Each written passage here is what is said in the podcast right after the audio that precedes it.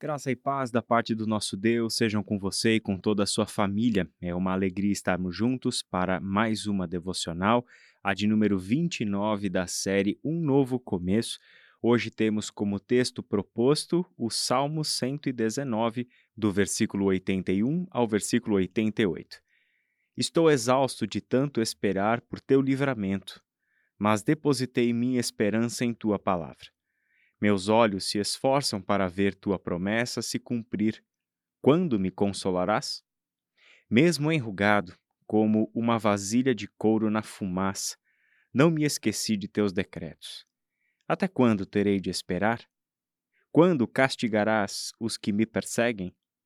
Os arrogantes, que não seguem tua lei, abriram covas fundas para me pegar.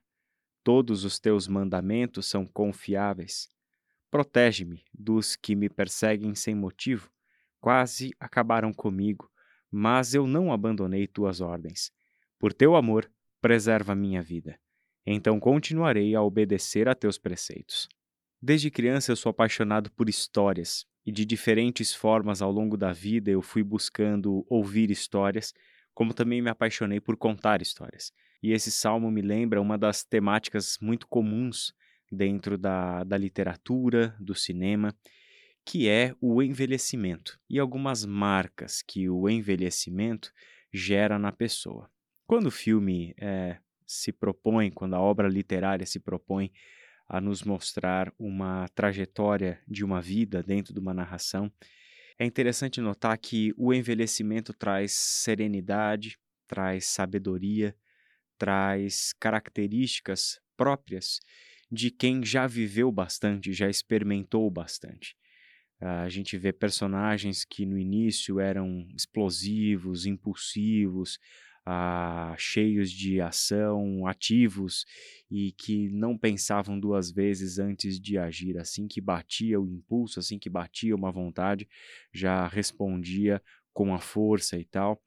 E aí, depois de muito viver, depois de muito colher frutos amargos por causa da impulsividade, depois de é, tentar assumir o controle da vida na base da força, essas pessoas aprenderam com a trajetória de vida e aí chega um momento da velhice onde elas pensam mais vezes antes de agir, onde elas pensam mais vezes antes de dar uma resposta são pessoas que não se apressam para tomar suas decisões, são pessoas que preferem o caminho da ponderação do que aquela demanda de dar resposta de bate-pronto para tudo que aparece. A sabedoria é uma marca da pessoa que já viveu bastante. Pelo menos é o que a gente espera. Pelo menos é o tipo de coisa que pessoalmente eu espero para minha vida e tento viver levando isso em consideração, que eu estou vivendo a cada dia em direção a uma vida mais sábia. Especialmente nós que confiamos em Deus, especialmente nós que cremos na palavra de Deus e desejamos de todo o nosso coração viver de acordo com aquilo que ela nos ensina. É exatamente a situação que a gente encontra nesta parte da longa poesia do Salmo 119. Alguém que está cansado, alguém que ah, se identifica como uma pessoa exausta. E exausta porque está esperando um livramento da parte do Senhor, só que este livramento não chega.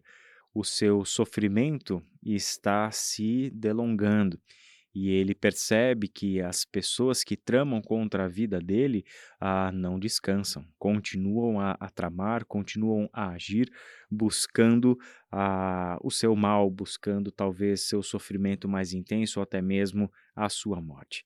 Mas isso nos leva a considerar a postura do salmista. Mesmo exausto de tanto esperar pelo livramento do Senhor, ele renova a confiança no Senhor. Eu depositei a minha esperança em tua palavra. Meus olhos se esforçam para ver tua promessa se cumprir. Quando me consolarás? E aí ele diz o seguinte no verso 83: Mesmo enrugado, como uma vasilha de couro na fumaça, não me esqueci de teus decretos. Que coisa bonita, né? Eis aqui a tônica desta parte do salmo. Alguém que chegou na idade avançada, depois de uma longa vida, poeticamente simbolizada aqui nas suas rugas. Uma pessoa que chegou na velhice e chegou na velhice, certamente caminhando com esse Deus e experimentando desse Deus. Certamente não é a primeira vez que o salmista tem a experiência de esperar do Senhor uma resposta e não receber essa resposta.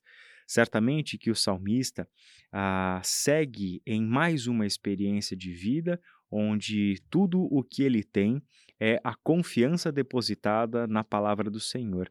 E tudo o que ele tem é esperar a intervenção do Senhor chegar, mesmo que ele não seja muito capaz de perceber esta chegada da intervenção do Senhor. Mesmo assim, ele não volta atrás. Mesmo assim, ele permanece confiando no Senhor e reafirmando essa confiança. Olha o verso 86. Todos os teus mandamentos são confiáveis. Protege-me dos que me perseguem sem motivo. Versículo 87. Quase acabaram comigo, mas eu não abandonei as tuas ordens. Como é interessante a, a, a, forma como a cabeça do salmista funciona, né? mesmo no calor de uma perseguição, mesmo ah, é, em uma experiência negativa de esperar o dia do livramento do Senhor e não chegar esse livramento tão esperado, parece que a mente dele funciona numa lógica em que existe uma relação entre a obediência aos mandamentos do Senhor e as dificuldades da vida mesmo nas dificuldades da vida, mesmo sendo perseguido, mesmo não contando o tempo todo com a proteção do Senhor do jeito que eu gostaria que ela viesse, mesmo assim eu continuo a obedecer os teus mandamentos. Por quê? Não são as circunstâncias adversas da vida ou as circunstâncias positivas da vida que me levam à obediência dos mandamentos do Senhor, mas sim o compromisso que eu tenho com o próprio Senhor. De modo que, independentemente das circunstâncias, a obediência sempre virá primeiro, porque a obediência aos mandamentos do Senhor dependem exclusivamente daquilo que nós ah, temos com o Senhor, que é uma aliança, que é um compromisso, que é um pacto de viver em obediência ao Deus que nos chama de seu povo, que pessoalmente nos chama de seus filhos e filhas e que é, tem revelado de uma forma tão abundante, ah, com tantas formas diferentes, com tantas cores diferentes, esse maravilhoso plano de nos formar como seu povo, de nos formar como filhos que se parecem a cada dia mais com o seu Pai. Essa parte do salmo me leva a essa reflexão que todos nós em algum momento precisamos ter, mesmo que ainda sejamos jovens ou que pelo menos a gente ainda se ache muito jovem, mas em algum momento nós precisamos olhar para frente, olhar para a nossa velhice, olhar para aquilo que o verso 83 fala, quando as rugas chegarem na nossa face, ah, como nós estaremos com Deus? O que é que nós nutrimos ao longo de uma vida?